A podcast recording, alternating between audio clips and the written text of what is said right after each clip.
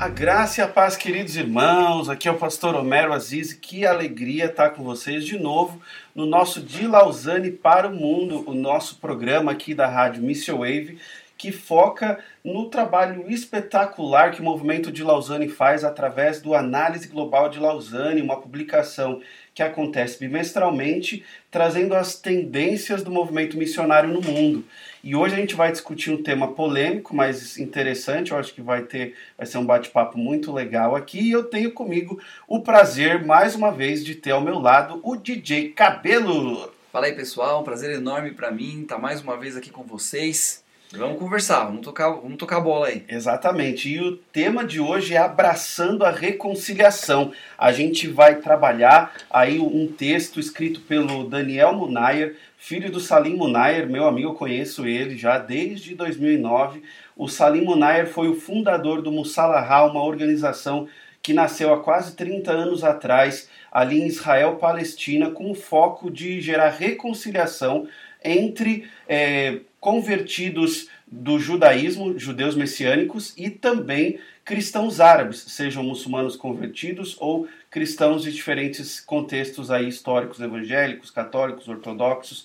Então ele pega esses dois grupos que é, historicamente vivem nesse conflito Israel-Palestina e que, mas que em Cristo Jesus são uma só família.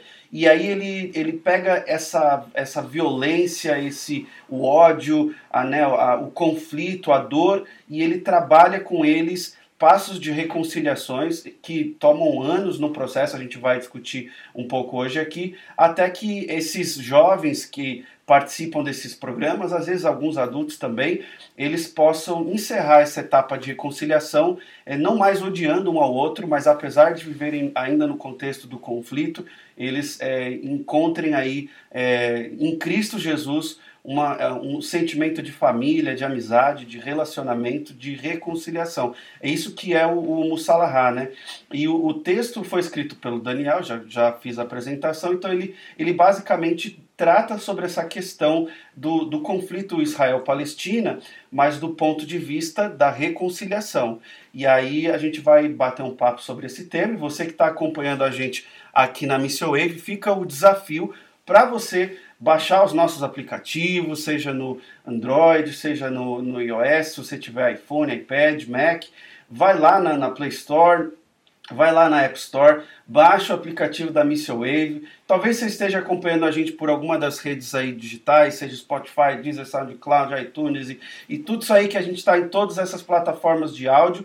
É, a gente agradece a sua participação, mas fica o desafio para curtir as redes sociais e nos ajudar como Missile Wave divulgando é, todo o conteúdo. A gente já logo, logo vai bater mais de 100 programas gravados e a gente tem vários quadros muito especiais. E eu espero que você acompanhe não só o Análise Global aqui de Lausanne, por meio de Lausanne para o Mundo, mas também tantos outros programas que a gente tem aqui na grade da Missile Wave. Seja bem-vindo ao programa de hoje. Você pode acompanhar o texto na íntegra no site de lausanne.org. Você vai entrar lá em Análise Global de Lausanne. Você vai encontrar o texto agora, ele é da edição de janeiro de 2022, volume 11, edição 1 mas você pode também encontrar o link em alguma das nossas redes sociais. Muito obrigado e vamos a esse bate-papo. Bom, a, a, primeira coisa que a gente tem que falar aqui, né, DJ Cabelo, é um pouquinho do, talvez acho que do contexto do, do conflito Israel-Palestina, que eu acho que nem todo mundo sabe, né? É, o que, que você pode, o que, que você sabe do, dessa realidade desse conflito histórico Israel-Palestina? Antes de mais nada, queria falar que eu acho que o trabalho desse seu amigo aí é bem tranquilo. Bem tranquilo. É um trabalho bem simples, que, mano, rapidinho ele vai conseguir resolver tudo. e ele já tem que pensar o que ele vai fazer depois disso, né? Porque vai ser muito rápido resolver esse conflito todo. Não, mas ó, eu vou dizer para você, eu já vi vídeos, eu, eu, eu já tentei, porque eles aceitam, num dos estágios, eles fazem acampamentos no, no deserto de Wadiram, na Jordânia, né? E eu, eu queria ter ido num desses acampamentos, já tentei em diferentes ocasiões ao longo aí desses últimos, sei lá, 13 anos que eu conheço o ministério deles, mas não, não, não, não tive ainda esse privilégio, né? Já estive muitas vezes com eles, no, no, no escritório deles lá em Jerusalém, e, e, já vi, ouvi histórias, assim, deles e já li. É, ele, ele tem um livro, ele tem dois livros espetaculares que eu recomendo a leitura. Não tem em português, infelizmente, mas aí com essa temática de, de reconciliação. E você lê as histórias, os testemunhos, e é impressionante ver realmente a transformação de vida que acontece na vida tanto de judeus messiânicos quanto de cristãos árabes ao longo desse processo de reconciliação, sabe? E, e você vai ver muitos deles falando assim, olha, eu odiava, né, é, judeu, ou outro falando, eu odiava é, palestino, e no final, aí eles falam assim, olha, encontrei a, na, na, ali no, nesse meu processo um dos meus melhores amigos, né, tipo, hoje, né, eu e a minha, a, a minha família, a gente, é, a gente viaja junto para outros lugares para poder estar... Tá com a família que a gente né, desenvolveu o relacionamento durante o programa e tal. E, e, e do, do Mussalahá, porque o Mussalahá tem 30 anos de existência, nasceram muitos outros ministérios de reconciliação. O Mussalahá é o primeiro, é o primeiro de todos na, na Israel-Palestina, mas nasceram vários outros. Né? Até o período pré-pandemia, eles estavam fazendo um encontro de reconciliação no, ter, no território israelense, então ele, ele, ele era voltado para cristãos árabes que são é, é, árabes israelenses, né, ou cristãos árabes que vinham do mundo árabe, e judeus messiânicos do território palestino, que che chegava a ter tipo 300, 400 Nossa. cristãos reunidos dentre esses dois, esses vários grupos, é, para um dia de oração e adoração. E eu vi fotos, vi também vídeos assim, espetacular. Você vê essa galera quebrantada, chorando, adorando a Deus, se abraçando, orando. Lição, né? É, e assim, tipo, e colocando o conflito de lado e esse sentimento de, de um só em Cristo Jesus, né? Que, que nos faz não ter diferença, não tem grego, judeu, não tem é, é, mulher, homem, não, é, a gente é um só em Cristo Jesus. É, essas diferenças, essas barreiras, essas esses muros, né, que literalmente foram construídos historicamente, eles caem quando a gente está diante da presença do Senhor e, e, e, eu, e é espetacular você vê eles adorando juntos assim é é, eu, é, é difícil até a gente explicar para o pessoal do Brasil né para o povo brasileiro porque a gente não tem nada parecido eu tava aqui pensando uma coisa que é, imagina imagina você que ah, no Brasil agora está bastante é, polarizado com relação à política, política tal, é. esquerda e direita. Sim. Tem o esquerda e direita já fez, meu, já não faz tanto tempo que tem esse conflito assim tão é. intenso no Brasil entre esquerda e direita. Isso começou mais é, depois da Dilma, então faz uns cinco anos isso. Ah, é. Até menos. É, até menos que isso, vai. Uhum. Mas, mas então, imagina, cinco anos e você já consegue ver famílias que o filho não fala com o pai, que o irmão brigou com a irmã uhum. e já não se conversa, o tio não fala com a, com a sobrinha. Então, assim, você já percebe que já tem um conflito de quatro anos só que tem isso. E já tem já está dividindo famílias. É. Agora você imagina uma coisa que, que rola uma treta desde a época de Jesus, assim, veio de muitos anos atrás, porque porque primeiro o, Império Romano foi lá e destruiu com tudo, né, em Jerusalém, então Sim. o povo de Israel teve que fugir, então Sim. ficou uma cidade sitiada, sem ninguém, e, e daí os palestinos começaram a, a, povoar, repovoar, aí veio o Império Otomano, que também tomou uhum. conta daquele negócio, daquela região, e fez todo mundo virar, virar muçulmano uhum. e tudo mais, depois o Império Otomano acabou, e aí veio a Primeira Guerra Mundial, a Segunda Guerra e o negócio já estava lá. Primeira Guerra Mundial, Segunda Guerra Mundial, e aí o pessoal da, da Europa começou a mandar os judeus de, de novo para lá. Então imagina, cara, já, já é, são muitos anos é, de, de história verdade. que envolve tudo isso, né? Toda essa, essa treta pela terra, né? Exato. Isso, isso, isso falando só da parte da, da parte terra. Da terra é. é. Então, agora a gente no Brasil tem um negócio que começou há quatro anos. Então a gente não tem como não, não, mensurar é, a raiva exatamente. que um povo tem do outro. É, e, e fora, é que você falou da terra, né? a, gente, a gente fala assim, pode soar para quem está nos ouvindo, né? Até é, algo simples, mas a gente está falando de vidas, né? Exatamente. De pessoas que morreram, de, de vidas que, que foram destruídas no meio do conflito, pessoas que perderam tudo é, dos dois lados. A gente está falando aqui não só do lado exatamente, palestino, exatamente. mas do, do, lado israelense também. Quantas pessoas, agora pegando nessa geração mais recente que você falou, vamos botar após a Segunda Guerra Mundial, quantos é, inocentes morreram no meio desse conflito?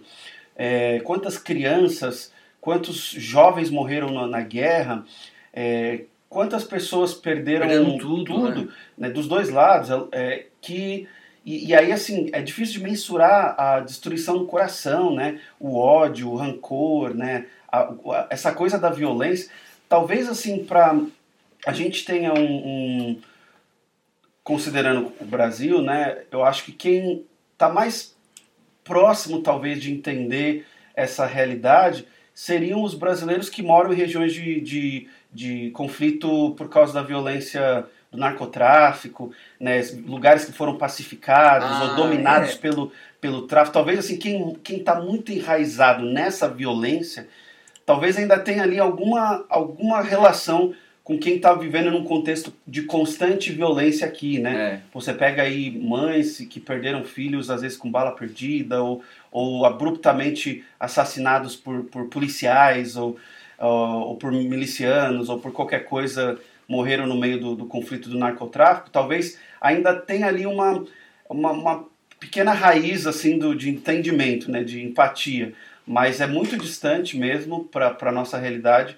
E, e a gente tem que pensar, como você falou, que é um negócio histórico que leva, que assim como levou muito tempo para ser construído, é, leva muito tempo para ser é, reconciliado. É, e, e por isso que eu, que eu brinquei no começo, né? Falando que seu amigo vai conseguir rapidinho resolver isso. Porque você resolveu uma cicatriz, que uma ferida, né? Porque nem é cicatriz ainda, é uma ferida. Uma Aham. ferida que tá lá há tantos anos aberta e ainda ficam cutucando, ficam É. mexendo, não deixam cicatrizar nunca. É, Pra você conseguir fazer uma- um trabalho de reconciliação numa situação dessa, cara, mano, é, É muito muito, difícil. difícil. É muito É difícil. muito difícil. Só por Deus. Exatamente. Aí ele, ele começa o texto dele, né, trazendo alguns exemplos até fora do, do contexto Israel-Palestina. Ele menciona é, é, conflitos intergrupais em diversos países, como Iêmen, por exemplo. Então você tem lá é, sunitas e xiitas, né?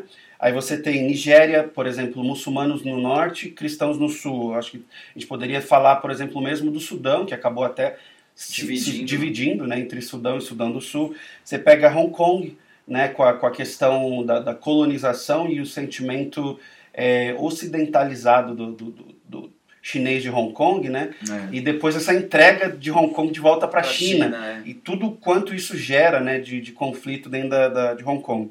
A Irlanda do Norte, né, eu tenho muita relação com a Irlanda do Norte. Né, você vai para, por exemplo, o lugar onde eu tenho os meus parceiros, fica em Armagh, que é uma cidadezinha na, na, na divisa entre a Irlanda e a Irlanda do Norte. E, e é até interessante dizer que ah, lá a gente está falando de, de cristãos, conf- falando cristãos, hein? está falando do conflito de cristãos católicos e de cristãos ortodoxos. Hum. Oh, desculpa, evangélicos. Hum. Que, e aí você pega os cristãos católicos, os cristãos evangélicos, protestantes, que simbolizando essa luta é, histórica na, na, na- Irlanda do Norte por uma independência, né? Então você teve grupos terroristas lá, não sei se você conhece um Não, pouco do não. conflito, é lá o, a- Esse até pegou surpresa, porque é, eu li- algumas- todos eu conheço um pouco. Agora, esse da Irlanda foi da Irlanda. Nossa, teve, teve atentados e tal, muita gente morreu em Nossa. décadas de conflito por causa dessa, da- desse- desses grupos é, muito assim, muito delineados entre católicos e protestantes, né? E Arma, por exemplo, que é do lado da Irlanda do Norte, ela, ela marca essa divisão. Então você pega na cidade de Arma, que é da Irlanda do Norte, Olha o nome da cidade também. né? é, é, é verdade. Aí você pega assim os bairros que são protestantes e os bairros que são católicos, tá? E olha só como eles, eles marcam os territórios. Os bairros protestantes, as casas todas cheias de bandeiras de Israel. E os bairros católicos, cheios de bandeira da Palestina. Olha só. É porque, porque justamente para é, historicamente, né, a gente sabe que a igreja é, é, no Reino Unido, a igreja protestante, né, ela, ela, ela é o berço do sionismo, né? Hum, Então, ah, como existia esse conflito interno, na, a, a igreja protestante que era sionista se aliou com essa visão é, pró-Israel. E no caso a, a igreja católica, esses rebeldes, né, o, o- nesse contexto ali, é, separatistas, né, que queriam a independência, Hum. eles se filiaram aos movimentos pró-Palestina. Hum. Então você vê, uma coisa que era deles, assim, acabou sendo o brand né, da, da coisa, assim, a marca da coisa, acabou se filiando até um, ao conflito Israel-Palestina. conflito que é fora de lá. É, não tem nada a ver com eles, é, eles. mas tem, tem, tem essas raízes, né? Se a gente for pegar a história do conflito, trazer agora para esse momento recente, né? A, a gente está falando, como eu mencionei, o berço do sionismo é o Reino Unido. Então, quando se dá ali o, o fim da Segunda Guerra Mundial, se tem aquele sentimento no, no, no Ocidente de que, especialmente diante do Holocausto, né, a, do, do, do genocídio de judeus durante a Segunda Guerra Mundial por causa do nazismo, o Ocidente precisava fazer alguma coisa. E, e a raiz desse sentimento ela, ela se torna religiosa. É. Então, era ao invés do discurso de a gente precisa ajudar o, o povo judeu é, do ponto de vista social, se vem a gente precisa restaurar o, o povo judeu à terra, à terra que lhes Terra pertence. E aí isso, isso é o fundamento do sionismo, né? Israel é para os judeus, né? E aí o, e quem lidera isso são os cristãos protestantes. Na Inglaterra, que nasce o sionismo na Inglaterra, com É. grandes líderes políticos e protestantes, e isso se espalha, evidentemente, para países da, da, da, da coalizão ali da, da Segunda Guerra Mundial, eh, inclusive Brasil, É. e, e a gente vê um incentivo de ne- nesse momento ou até a criação do Estado de Israel, né, a assinatura né, da, da criação na época então a- que, que não era a ONU, né, era, tinha um outro nome, né, É. eh, se dá por um brasileiro, né? Como que era o nome dele? Eh, Ah, Oswaldo Aranha? Acho que era alguma coisa Aranha. Era, né? era alguma Acho que coisa é assim, isso. acho é. E, não lembro exatamente. e esse- então, justamente por esses movimentos pró, é, pró-Israel. E aí, imagina só, é, judeus é, voltando para o território que, segundo esse discurso sionista, era, era deles, para uma terra que estava dominada por. Que já existia gente lá. que já, que já tinha gente lá, por cristãos, muçulmanos, Hum. drusos, é, Uma varia- é, uma ciganos, Variedade é, enorme de, de grupos, né? De repente, uma força internacional determina que aquele território que estava debaixo de um protetorado britânico é, ia passar a ser agora dos judeus. E é assim que nasce o, o, o Estado de Israel, né? É. E aí começa esse conflito como ele se dá nessa geração mais recente. Então, é, eu, eu visitei muitos lugares, tem, uma casa que eu visitei, eu nunca esqueço dessa casa, que foi construído um muro no meio do jardim. E a casa do cachorro, essa família tinha um cachorro, eles deixaram isso por simbolicamente, né? Aquela casinha de madeira do cachorro ficou Ficou do outro do lado do muro. Então a, a família, o jardim da casa, assim, literalmente, no meio do jardim, o muro, de um lado a casa, onde a família estava, do outro lado o resto do jardim com a casinha do cachorro. É. É. E, e isso assim é um exemplo mínimo né, que, eu, que eu tô dando. Né? Então é, é muito difícil para essas comunidades, porque a- a- são décadas de, de reforço dessa, dessa divisão. Né? Até o muro é um símbolo dessa separação e dessa. É, você, você contou aí do muro, eu tive a oportunidade de, de ir também lá, né? E, e visitar o muro e tudo, e passar de um lado para o outro. Tal, eu, passei de, eu passei andando de um lado para o outro, né? E quando você chega lá, eu tive a impressão, foi a primeira vez que eu vi, eu estava do lado de Israel e eu ia entrar pro lado da Palestina. E o lado de Israel não tá pintadinho, bonitinho, que nem a gente vê nas fotos é, que normalmente aparecem, né? Aquelas grafites e tudo mais. Parece um muro de uma penitenciária. Eu olhei para aquilo lá, tava eu, eu, minha esposa e uma, uma amiga nossa americana, a gente olhou, eu falei, cara, e eu, no Brasil eu morava perto de uma penitenciária, né? E eu olhei, cara, parece uma penitenciária, mas só que o muro é bem maior, né? um pouco, é mais alto, e, mano, você não consegue ver o final, né? Você olha para um lado, olha para o outro, você não vê o fim. Você fala, cara, parece que eles prenderam aquele povo ali dentro e, e sabe, eu me senti meio estranho. E eu fui passando pelo, por dentro, né? Porque você, você passa até por uma imigração lá, e, e daí você entra do outro lado do muro e você vê a diferença é, de um lado para o outro. A diferença de um lado para o outro é um negócio assim absurdo. Aí você. E eu, eu que era visitante, né? Agora imagina uma pessoa que, que vive lá, É, né? Que tem que conviver com isso diariamente. Exatamente. Tem que conviver olhando para aquele negócio e não ver o horizonte né, depois daquilo. vê uma parede impedindo ela de continuar tendo a visão do, da paisagem, né? Exatamente, né? Não, é muito. É, é, eu estive do lado palestino em algumas ocasiões em que, por diferentes razões, simplesmente o lado israelense, né, as autoridades israelenses, cortaram a energia e a água do, do da cidade, da, onde eu estava, no caso Belém. Hum. Eu acho que não sei se foi o mesmo lugar Foi, que você foi, visitou. foi. E então assim, imagina você viver sobre além de, de toda essa perda, de toda essa situação, da- desse sentimento de, de controle, você é, literalmente você não tem autonomia, né? Como, como- imagina se essas famílias não tem o que fazer, né? Estão morando fazer. ali, se cortou a água, o governo palestino ali no caso, em controle da região, eles não têm autonomia, autoridade quem determina é o governo israelense. Então é muito difícil para esse processo de reconciliação, né? Que é o que a gente está Eu- discutindo. Eu, eu também, antes de, você, antes de você continuar, eu também, quando eu estava no Brasil, eu trabalhei com uma, com uma moça, ela era filha de palestino com israelense. Ih. Aí quando ela falou isso né, no trabalho, eu já entendia um pouquinho da, desse conflito, eu falei, achei super estranho, né? Eu falei, mas como isso? Aí ela é, eu falei, mas como é que vocês convivem né, na sua casa e tal? Ela é, tem briga todo dia. Ela falou brincando, você sentiu um tom Eu- de Não, eu verdade. senti que era verdade. então, cara, e assim. Cara, e- imagina o terapeuta de um casal desse. Ele tem que ser especialista em reconciliação de povos, né? e- Não basta só de casal. E, o- é, e o engraçado que, que lendo esse artigo linka muito é, esse, esse exemplo dessa minha amiga, por quê? Porque essa minha amiga, ela é totalmente ateia. Ela não acredita em nada, porque ela nasceu numa casa em que tinha um conflito, um micro conflito de um conflito muito maior que envolve religião e envolve isso. Ela falou: Meu, pra que, que eu vou acreditar numa coisa que só trouxe desgraça? Que só trouxe infelicidade pra mim? Então ela é totalmente ateia e não quer saber, e Puxa. até, e até fa- eh, fazia, né? Não sei hoje, né? Faz muitos anos que eu, que eu trabalhei com ela.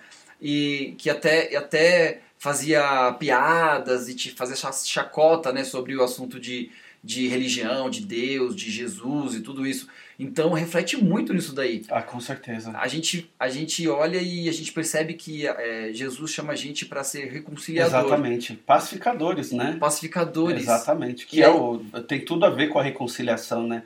Porque a, a, a paz que, que a gente recebeu de Deus, que é a paz que Jesus nos dá, que ninguém pode nos tirar, e que é a paz que ele espera que a gente, como pacificador, compartilhe com outros, é, é uma paz de reconciliação, né? Na verdade, é, uma, é a reconciliação com Deus né? e a reconciliação com o próximo. Então, é, não tem como a gente ser cristão e a gente não assumir uma postura de gerar reconciliação, É. de buscar a reconciliação, de promover a reconciliação. E é isso que ele fala, né? Logo no começo, ele diz assim: a comunidade cristã internacional não está assumindo a responsabilidade de promover a reconciliação. Né? Ele até é assim é, diz, né? Olha, não é que os cristãos sejam os principais responsáveis pelos conflitos ao redor do mundo, apesar de que alguns casos são, mas sim que não fazemos o suficiente e muitas vezes acabamos agravando esses conflitos, né? Então é complicado isso. Ah, Por exemplo, essa coisa toda do sionismo, né? Quando igrejas ah, evangélicas ao redor do mundo tomam posicionamentos pró-terra, pró-governos, ao invés de pró-Jesus, É. e pró-escrituras e pró-evangelho, É. isso promove não a reconciliação, mas a divisão. Então, ao invés da gente falar assim, não, é, a gente, o, o- o israelense tem que ter aquela terra de direito dele, né, sem nenhum conhecimento histórico, de entendimento do conflito e até bíblico sobre o, o tema, né, porque aí você tem até a- toda a questão relacionada à, à parte teológica do, é, no que tange ao, conflito, e aí a gente sai fazendo afirmações, né, igrejas pastores e, e movimentos, é, até missionários e, e coisas teológicos e tal, a gente contribui para esse sofrimento, para a perpetuação do conflito, né? E, e eu lembro de uma vez eu estava conversando com uma, com uma amiga minha e ela é totalmente do lado do, da Palestina, né? Então ela, ela defende com unhas e dentes né, o lado palestino. E daí, nesse, nessa mesmo período que a gente foi para Israel, uma essa amiga minha americana, ela tirou uma foto e atrás estava a bandeira de Israel. Uhum. E ela, mas ela nem tinha percebido isso. Ela tirou a foto da paisagem e tal, dela, né? Eu, se eu não me engano, foi até eu que bati a foto. E ela foi lá e colocou no Instagram Aí dela. você promovendo divisão aí. E ela colocou no Instagram dela. Eu, eu já sabia que poderia ter algum conflito com os amigos meus palestinos, então não pus nada. Aham. Não pus nenhuma foto, não pus nada, nada, nada. Mas essa minha amiga pôs. Ah, E daí e a gente tinha essa, amiga, essa, essa outra amiga em comum. E ela Aham. viu essa foto, né? E comentou. E aí, é, tanto que essa minha amiga americana tirou essa foto da, do, do Instagram porque deu um- uma, uma, uma, uma briga lá que poderia tomar outras, outras proporções. proporções. Aí essa menina, você é a favor da Israel ou de Palestina? Aí eu olhei assim pra ela e eu falei justamente isso que, que o texto tá falando. Falei, ó, eu sou a favor da paz. Pronto. Eu sou a favor de, de que acabe logo essa guerra, esse conflito e tudo mais, e todo mundo fique bem. Aí ela se assustou assim, ela parou assim, ela, ela não esperava essa resposta, né? Aí ela parou assim, olhou pra mim, dela deu uns, uns segundos, né? Aí ela me, me respondeu com uma coisa que eu não esperava também. Ela olhou pra mim e falou: Isso nunca vai acontecer. Isso nunca vai acontecer. Aí eu olhei e falei: Cara, pensei, né? E daí eu até respondi: Falei, então, mas é pra isso que eu torço. Eu tô aqui pra torcer por Pois isso. é, eu queria muito essa É, paz. torcer e, e no nosso caso, com, com, seja no discurso, seja em em ações, seja em promoção de conhecimento, seja em não perpetuação de, de, de certas ideias e convicções, a gente também tem um papel muito prático, né? É, a gente torce, mas a gente ora, a gente fala, a gente age, né? Até o que a gente está fazendo aqui agora, de certa forma, é um meio justamente de, de quebrar esses paradigmas, né? E de, e de gerar um conhecimento a favor de, de reconciliação, né? E não da divisão. É, mas é isso aí, né? Assim, eu, eu sempre me recordo de é, uma experiência de ter ouvido o, o irmão André, que é o fundador da Missão Portas Abertas, é, em uma ocasião em que ele esteve na, ele esteve muitas vezes em Gaza, né? E em uma das oportunidades fizeram perguntas para ele acerca dessa questão de reconciliação numa atividade pública e, e ele citou um, um- um feito, algo que ele tinha experimentado numa, numa experiência anterior na África do Sul, ainda na época do Apartheid. E ele tinha aprendido isso na África do Sul e ele levou isso para essa questão do conflito, ele falando diretamente de Gaza lá. E, e quando perguntaram para ele, ah, você é pró-Israel ou pró-Palestina, eh, se lembrando da, da mesma questão, ah, você é pró, né, pró-negros ou você é pró eh, o, o Estado africano, né, sul-africano e o, ah, os brancos, a resposta dele, eu sou pró-Jesus. Né? Ele não é, não é- a gente não a gente não escolhe um lado. É. Né? O cristão que Na verdade, a gente escolhe um lado. o lado de Jesus. Exatamente. Exato, que não tá é- fora desses dois. Exato, está acima desses dois, né? Exato. Poxa, assim, a gente não tá para não é uma questão de, de, de, de Palestina ou de Israel. Né? Uma, para nós cristãos, a nossa vida, tudo é uma questão do reino. Exatamente. Então, quando a gente coloca qualquer coisa desse mundo, seja o que for, cultura, nação, é, religião, é, decisões políticas, né? Estava falando lá de esquerda, direita. Se a gente for, o que for, a gente coloca acima do reino, a gente não está seguindo o evangelho de Cristo. É, eu, eu, eu li num livro, não lembro qual livro que foi, e, e a autora ela, ela mencionou que se a gente conseguisse, se fosse tirado os nossos véus, os véus dos nossos olhos, e a gente fosse capaz de ver a guerra que existe entre o bem e o mal, a gente ia ficar é, estarrecido, porque em todos os pontos de nossas vidas, da mínima coisa, até de coisas gigantes como um conflito como esse, é, existe a guerra.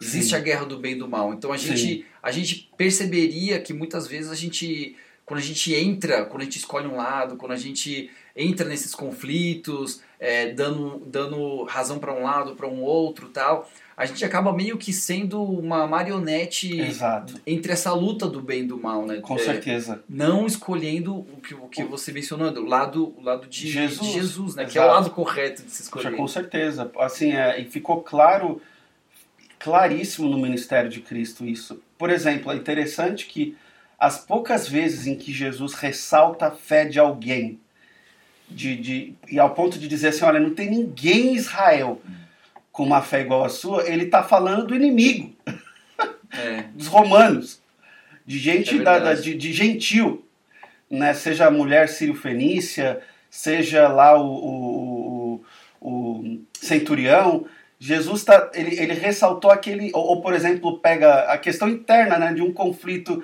interno eh, naquela época no, no, no- no reino de Israel, é, pega ali a questão dos é, samaritanos e, de, e, e dos judeus. Pô, Jesus usa, É usa um samaritano para exemplificar, é, justamente para quebrar os paradigmas e para exemplificar que a gente, tá, a gente não está preso a isso, a essa coisa de nação, de bandeira, de né, a, a, a fé ela, ela vai além disso, né? E a- aqui no. Só queria já dar uma, uma lida aqui no, no texto, uma coisa que chamou muito a minha atenção, que ele fala assim, né? O conflito é essencial, inextirpável e inevitável na vida humana. Cara, isso aqui eu só tenho que assinar embaixo. Porque se, se você olhar a, a própria Bíblia, o livro sagrado, se você tirar os dois primeiros capítulos e os dois últimos capítulos, que é, que é o mundo perfeito, o mundo que Sim. Deus quer pra gente, só existe conflito ali dentro, É cara. verdade. Só existe conflito. Então, realmente, assim, o conflito ele é inevitável. É, em razão do pecado não tem como escapar, ele vai existir. Eu acho que a pergunta é como a gente age diante dele, né? Exatamente. Que aí ele faz esse questionamento, né? É por que muitos cristãos não conseguem demonstrar justiça e compaixão diante do conflito, né? Então a gente, a, a postura tem que ser diferente. O conflito não tem como escapar. Aliás, é, até quando, quando você estava conversando com a sua amiga, né? Porque ela falou que é impossível, porque essa é a visão do mundo. O mundo olha para o conflito e fala não tem resolução.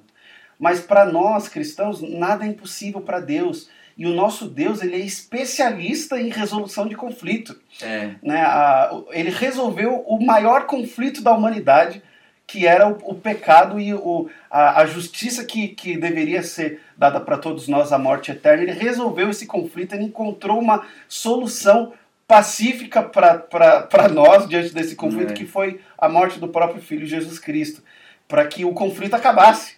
Para que existisse paz entre nós e Deus e que a gente pudesse viver com Ele novamente eternamente. Então, Pensa só, Deus é especialista em resolução de conflito. O conflito vai existir, é claro. Jesus teve que morrer na cruz, né? viveu a vida que ele viveu sofrendo. Então de- Deus não acabou com o conflito para que a paz eterna pudesse chegar até nós. Ele permitiu que o filho dele morresse. Então o conflito vai existir. Mas aí é como a gente age. Jesus agiu com compaixão, com justiça, né? com misericórdia, é, é, se entre, com entrega. Puxa, então é, são essas posturas que a gente precisa ter como, como cristãos di- diante de uma realidade tão difícil hoje, não só no conflito, como a gente está falando aqui, Israel-Palestina, mas tantos outros conflitos que acontecem no mundo, né?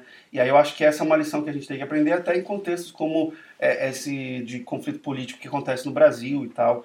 É, a gente precisa mudar a nossa postura diante dele. E, e pensando nisso que você falou, vai muito de encontro ao que o seu amigo faz. Porque, realmente, se você olhar com olhos humanos para esse conflito que existe Israel-Palestina, é, não, tem, não tem solução, não tem solução. Com olhos humanos, olhares humanos, não tem como dizer que vai existir uma solução. A única solução é o, você é, acabar com uma das nações.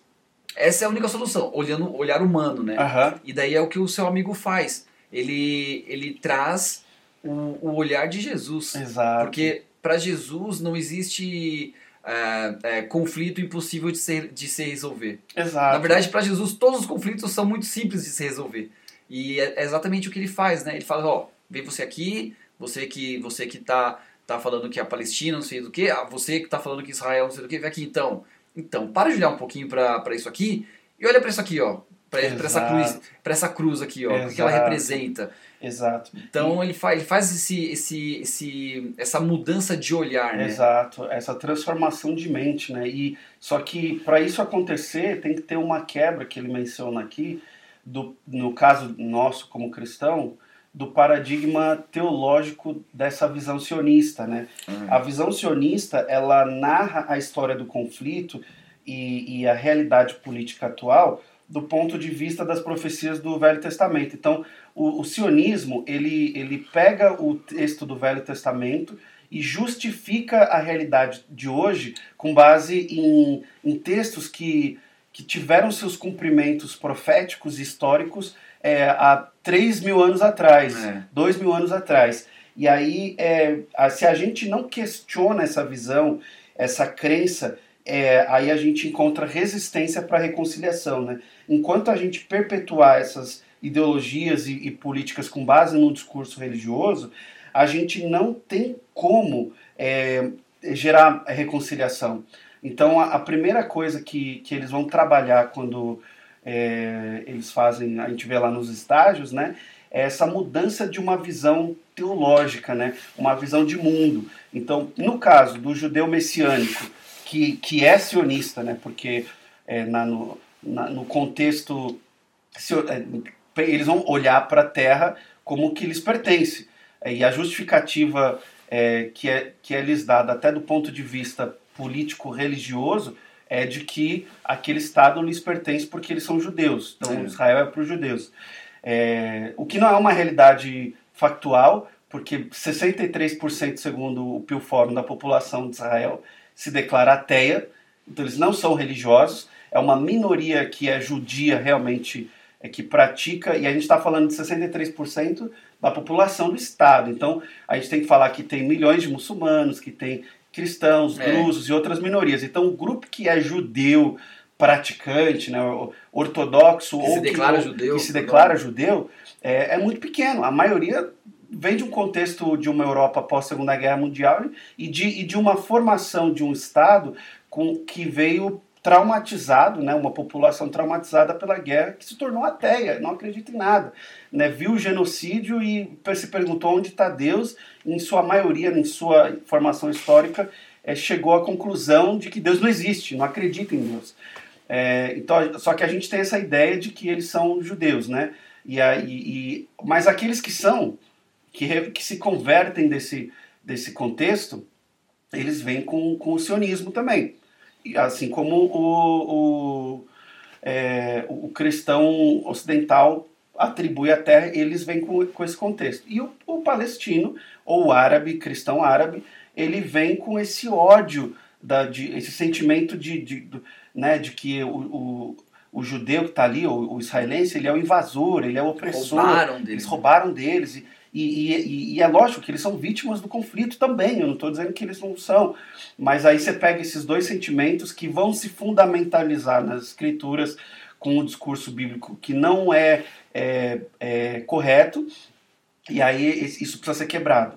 Então, uma, uma- um primeiro passo né, nesse, é, nesse processo é colocar de lado, esse, quebrar esse paradigma que limita, é, qual, que obscura, obscure, né, ele, ele, ele coloca aqui, né, é, oculta a, a mensagem real das escrituras, que é uma mensagem de reconciliação.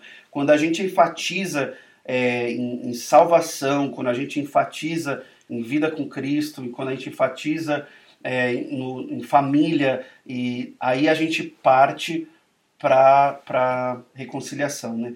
Reino em primeiro lugar. Então a primeira coisa é quebrar esse paradigma aí, né?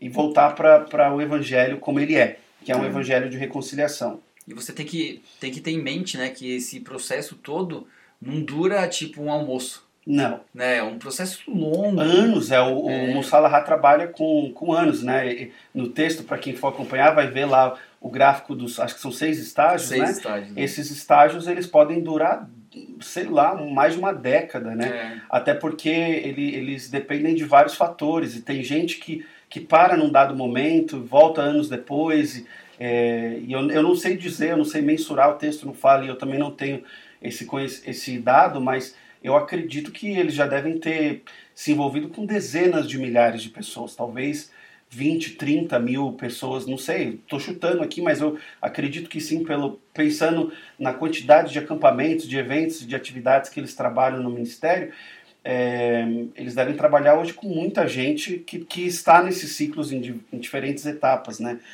É... E você percebe que esses ciclos, é, acho que você vai mencionar daqui a pouco eles, mas esses ciclos eles eles trabalham com traumas muito profundos. Muito profundos, e, é. E muitas vezes as pessoas emperram em alguns desses traumas, né? E para sair deles demoram anos, demoram, demoram muito trabalho, se é muita energia que você precisa pôr em cima, né?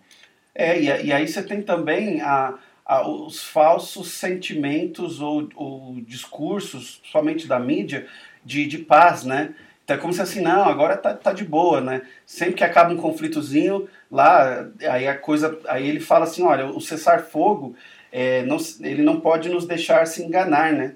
É, os ingredientes para o ciclo de violência estão sempre presentes, né? Então é, é, é uma questão de tempo para um novo conflito, né? Até alguns dias atrás foi a, aprovado, né? não sei se você viu isso, mais uma vez, para que os judeus eles possam orar no, no, numa parte que hoje é um, do pátio externo da mesquita de Al-Aqsa.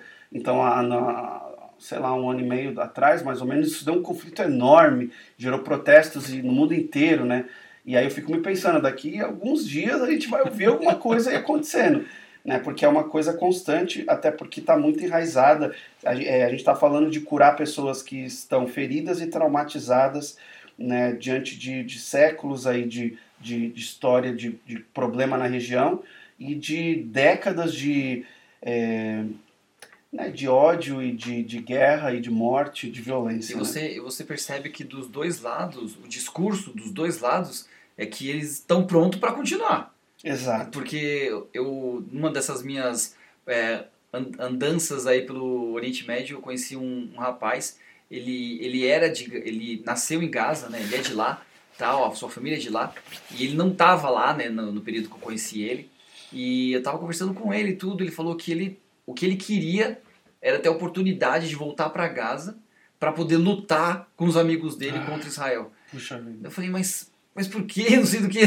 por que você quer fazer isso, cara? Exato. Aí ele, eu prefiro morrer assim do que eu viver uma vida medíocre fora. Então, fora de lá. E do, e do, e do mesma forma, eu conheci um, um, rapaz, ele era até brasileiro, ele é filho de brasileiro com, com um israelense, e ele falou que ele estava no exército de Israel. Eu estava conversando com ele sobre isso e tal, e ele falou que o exército de Israel já tem Gaza, todas as ruas mapeadas, tudo organizado, assim. É só o, o general lá, o chefão lá falar vai, que eles Acabou. conseguem entrar lá e já era, acaba com tudo.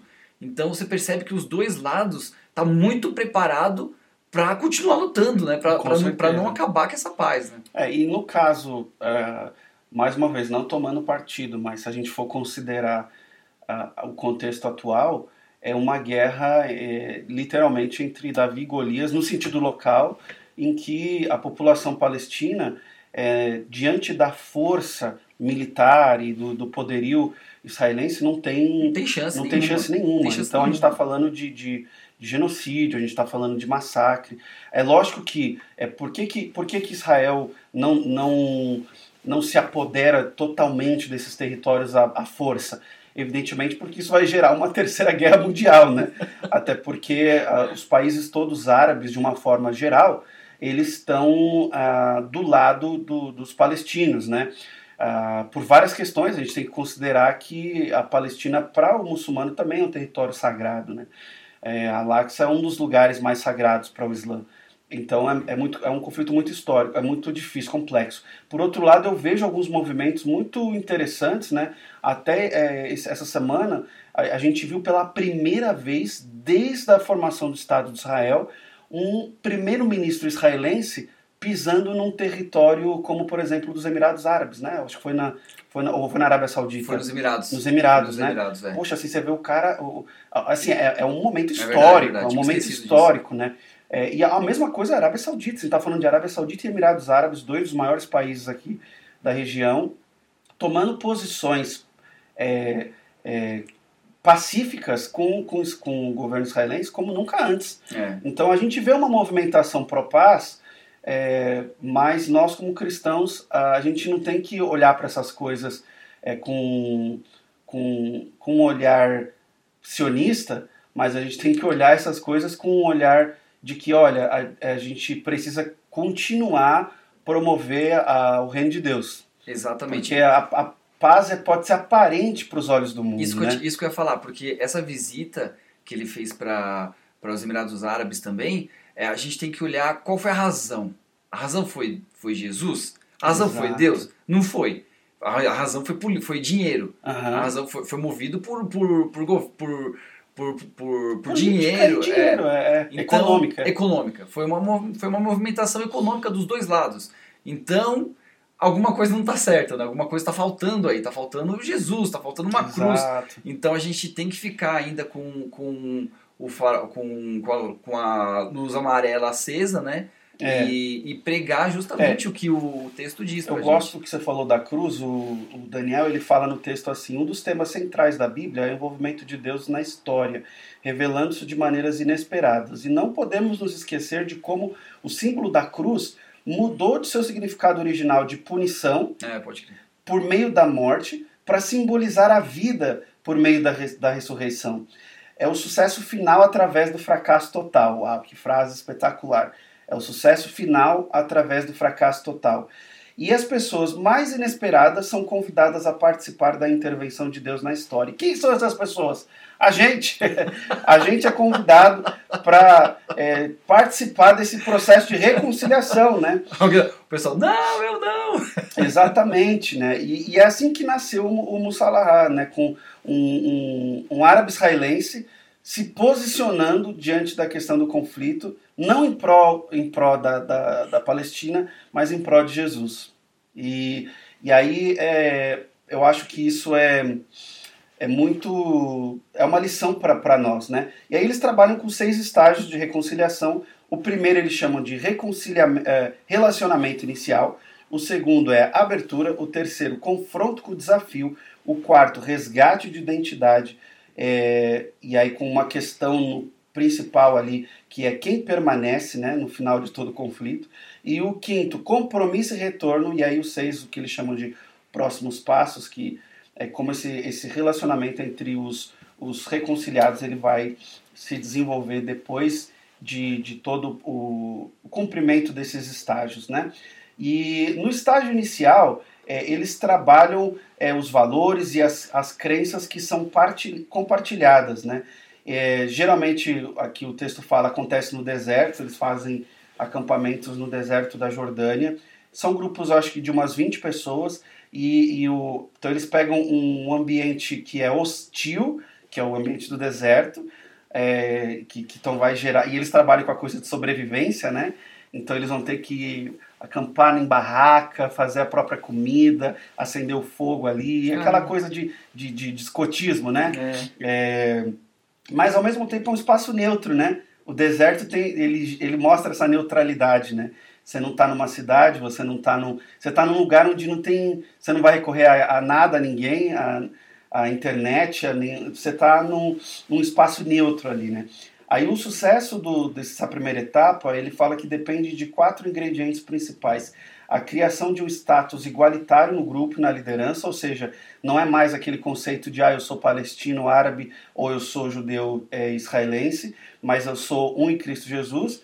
É, segundo, partilhamento de objetivos comuns, então ali eles estão mais interessados ah, naquele momento, ao invés de, de, de lutar é, por seus ideais, mas, é, eles estão mais interessados em sobreviver no deserto, então você tem objetivos comuns. Terceira, minimiz, minima, é, minim, minimização da competição, ou seja, é, não é aquela coisa eu sou melhor que você, mas é, nós precisamos trabalhar juntos para sobreviver nesse contexto. E por fim, apoio de autoridades ao processo. Então você tem uma liderança da equipe, essa liderança é mista sempre entre é, messiânico e, e, e árabe. E aí isso é muito interessante porque a equipe vai ter que apoiar essa liderança mista. E, e aí é muito interessante isso, né? Imagina assim um, um árabe apoiando um judeu né, messiânico ou um, um judeu messiânico apoiando um palestino. E isso é, é super difícil de se ver em outros lugares, porque que nem no, no Líbano. No Líbano, eles têm os xiitas, os sunitas, Sim. que dividem o país, e também tem os cristãos. E, e por voto no governo, o líder tem que ser um cristão, né? O Uhum. presidente tem que ser um cristão, mas no governo existe os xiitas e existe os sunitas. Então, mais ou menos o que você está falando aí, Exato. tenta se, se, se acontecer também no Líbano, mas a gente já sabe que não, não, No caso não lá não acontece, funciona não, muito, é. não funciona muito É. bem não, viu? Até porque no, no caso do Líbano, puxa, a gente tem. é, Eu acho que o Líbano é um, é um lugar interessante no que tange a reconciliação também, né? Porque, é, assim, beleza, a estrutura da- do governo é uma estrutura que, entre aspas, busca promover o espaço para todos, né? Que é, mas, Mas infelizmente na- não reflete. Mas não né? reflete o contexto social. E a gente tem que pensar que os cristãos do Oriente Médio, eles é, cada vez mais estão imigrando, indo embora, né? Então, lugares, por exemplo, como o Líbano, que, que era um país majoritariamente cristão, hoje já não é mais, já não é né? mais. Então, aí é lógico que esse balanço de, de, de poder, ele fica desequilibrado, né? Porque você está falando de, de, de quem tem a força realmente, né? Quem, quem, quem tem o dinheiro, né? Quem controla a sociedade, né? E aí, quando você dá o poder para um grupo só, aí é complicado. Igual aconteceu no Iraque, né? É, Saiu, o governo americano destituiu os sunitas do poder na época de Saddam Hussein e deu poder para os xiitas. Aí acabou. Né? Quando, quando você está no. O, o- né, os iraquianos amam os, o Saddam Hussein, né? é. Por quê? Porque a despeito dele ser um ditador, ele conseguia de alguma forma, evidentemente com muita força e violência, né, é, e controle e opressão, mas ele conseguia fazer algo que era muito difícil, que hoje não acontece no Iraque, que é dar espaço para todos esses grupos. Então, ahn, é, pô, o primeiro-ministro iraquiano na época de Saddam Hussein era cristão. E se você for pegar, tinha as minorias, né, diversas, com exceção dos curdos, né, é. que aí você tem o conflito histórico aí, até a guerra do, do, do- contra, né, contra os curdos no Iraque, e todo aquele genocídio, armas químicas, aquela coisa toda, né, que a gente sabe historicamente aconteceu ali, é, é, ele, ele conseguia gerar esse, esse equilíbrio com... Ele tinha, ele tinha uma, Uma autoridade, para manter manter uma paz com esses grupos. Né? Hoje isso não acontece. Quando você dá o poder para um, pronto. Aí certamente isso gera conflito. Aí o segundo passo ele, eles chamam de abertura, né? eles oferecem é, workshops, seminários, viagens, atividades de acompanhamento. E é nesse momento que as pessoas se sentem mais à vontade para compartilhar e expressar suas diferenças. Né? Ele fala assim, é, o Daniel, né? geralmente o lado palestino descarrega suas queixas e oprime os israelenses com suas histórias e opiniões políticas. né? Eles tendem a ser mais ansiosos para discutir a ocupação, enquanto os israelenses geralmente preferem se, con se concentrar na construção de relacionamentos. Eu acho que isso também deve é, ter uma influência muito grande do, do, do- da ocidentalização do, do povo israelense, né? Exatamente, é. né, a- a- você está pensando em duas culturas muito distintas, né? A cultura árabe é, e a cultura isra- israelense judia, que é que tem, Que tem uma influência muito grande da muito Europa. grande, europeia, ocidental, né?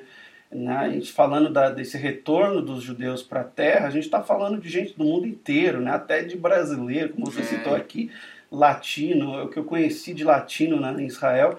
Então a, e- então a gente está falando de, de, um, de um povo é, muito, entre aspas, né, democrático, um governo muito aberto. Né? A gente está falando, por exemplo, Tel Aviv é a capital LGBT do mundo árabe. Né? Então você está falando ali a maior marcha é, homossexual em Tel Aviv, a capital de Israel. Então você está falando de, de, de, de ateus, você está falando de gente que tem uma visão de mundo completamente diferente é, de uma visão de mundo do- Árabe. árabe, né? É, seja cristã, muçulmana, drusa, entre e todos os outros cigana e assim. Então, é, são dois grupos assim muito diferentes. Aí na- no estágio 3, eles fazem o confronto com o desafio. Né, um período de retrocesso ou desistência dos participantes, porque é nesse momento aqui que aí sim, tá, agora a gente vai discutir o conflito. E, e a razão para o recuo de muitos dos, dos árabes ou dos é, messiânicos é a reação humana às questões levantadas durante o estágio 2. Se no estágio 2 eles eram desafiados à identidade, a percepção do conflito, a falar mais, a se expressar. Agora, no estágio 3, é, muita gente já sente, tá, eu não quero, eu não quero discutir, não quero sentir a ferida, né? Você bota, no estágio 2 é botar o dedo na ferida, né? É. E aí, no o estado 3, é, botou o dedo na ferida, agora vamos confrontar o desafio. E aí, né, traz a, o estágio 2, cutuca a ferida, o estágio 3, agora a gente vai trabalhar a ferida. E aí nem todo mundo quer, né? Eu acho que isso é da humanidade, né? A gente é, é, o que falou lá atrás, né, que você mencionou aquela situação, a gente evita o conflito, né? A gente não gosta de, de conflito.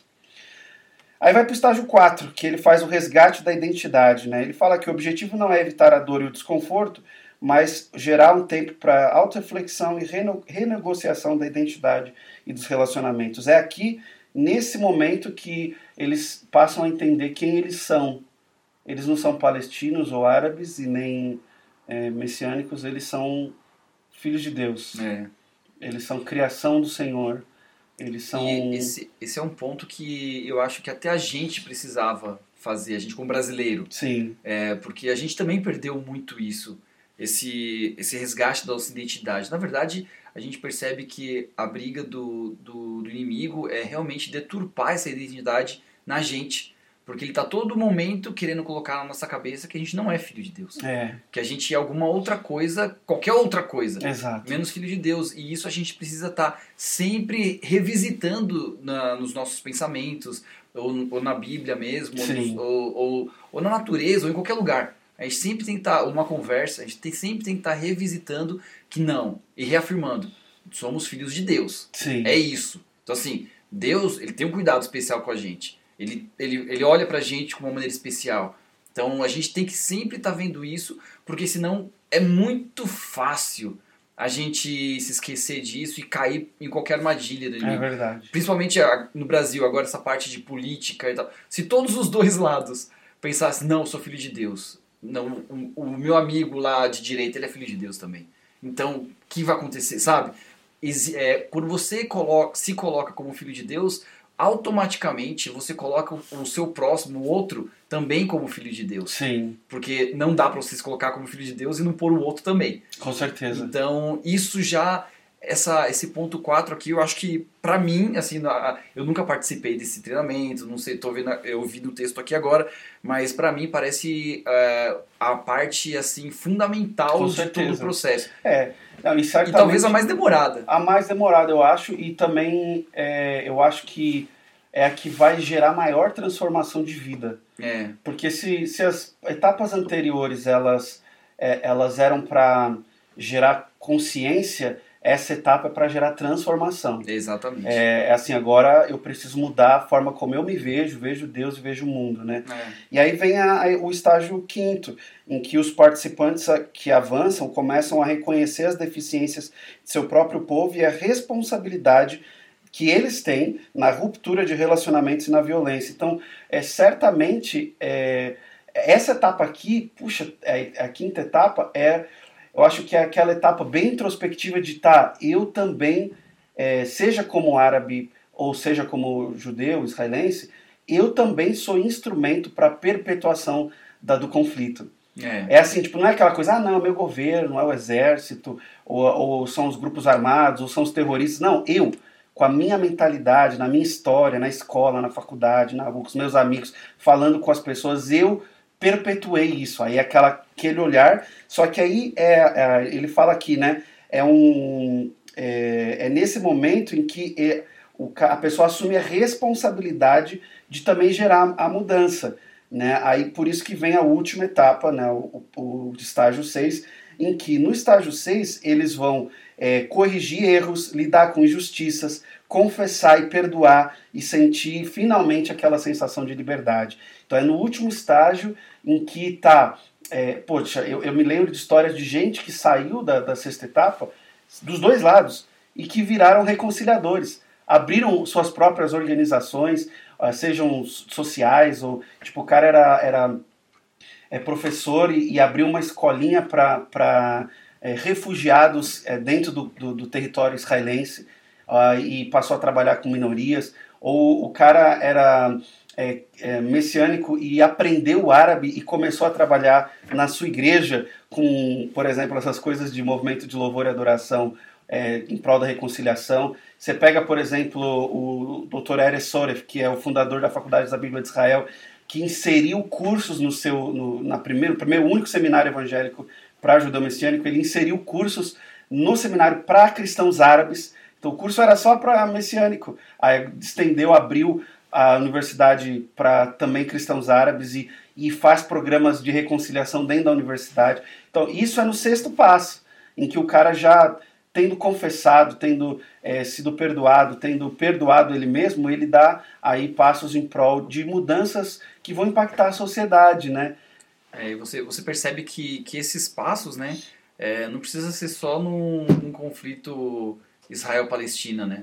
Esses passos aí pode ser seguido por qualquer um Exato. em qualquer lugar do mundo, porque você você entra sabendo que você é, hum, quem você acha que é, tal, no meio do processo você reconhece realmente que você é, quem você é, e o passo 5 e 6 você, tá bom, já sei agora quem eu sou, filho de Deus. E agora o que, que eu faço? Sim. Agora tem a transformação do mundo, Exato. a minha transformação é a transformação do mundo. Sim. Então vamos lá, ser, pequeno, ser pequenos Jesuses para todo mundo, né? Com certeza. E aí ele deixa, o Daniel deixa um desafio assim muito legal para todos nós como cristãos. Ele fala é urgente que os cristãos em todo o mundo priorizem a reconciliação. Ela deve se tornar um componente central do discipulado, independentemente da origem. Todas as iniciativas práticas devem ser tomadas como exercitar a autorreflexão, questionar a au- a autoridade, ou seja, a questão, quando ele fala autoridade, não é só pessoa, mas ele está falando das ideologias que, que hoje a gente, que a gente usa para a questão do gerar apoio para o nosso posicionamento diante do conflito. Então ele fala o apoio cego a qualquer estado ou ideologia é perigoso, né? Então a gente tem que tomar cuidado com isso. É, terceiro, construir re- re- relacionamentos, né? Puxa, Jesus ele fez isso, né? Ele construiu o reino todo. fazendo amigos. É, aí ele diz argumentar, ou seja, rejeitar e expressar-se contra movimentos supra, supremacistas, nacionalistas e etnocêntricos. Tudo que fala assim, não, os Estados Unidos é o melhor país do mundo, ou a Índia é o melhor país do Índia para os hindus, ou o, o Brasil para os brasileiros, é, o Israel para os judeus. Isso são esses sentimentos etnocêntricos, supremacistas e nacionalistas que vão contra o contexto bíblico. Né? O no, a nosso discurso é o do reino. O reino está acima de, da supremacia, do nacionalismo e do etnocentrismo. Por mais que a gente, a gente como brasileiro vai honrar o nosso país, acima do Brasil está Deus. E nesse Exatamente. sentido, é, a gente não pode é, colocar... na- se o evangelho é, do Senhor Jesus é o, a mensagem de Deus para nós e ao nosso é, nosso, a nossa bússola de vida, a gente não pode colocar o país acima disso. É, e aí, por fim, envolver-se, unir-se a organizações que promovem a paz, a justiça e a reconciliação, como existem muitas por aí afora. Então, a igreja precisa tomar um posicionamento.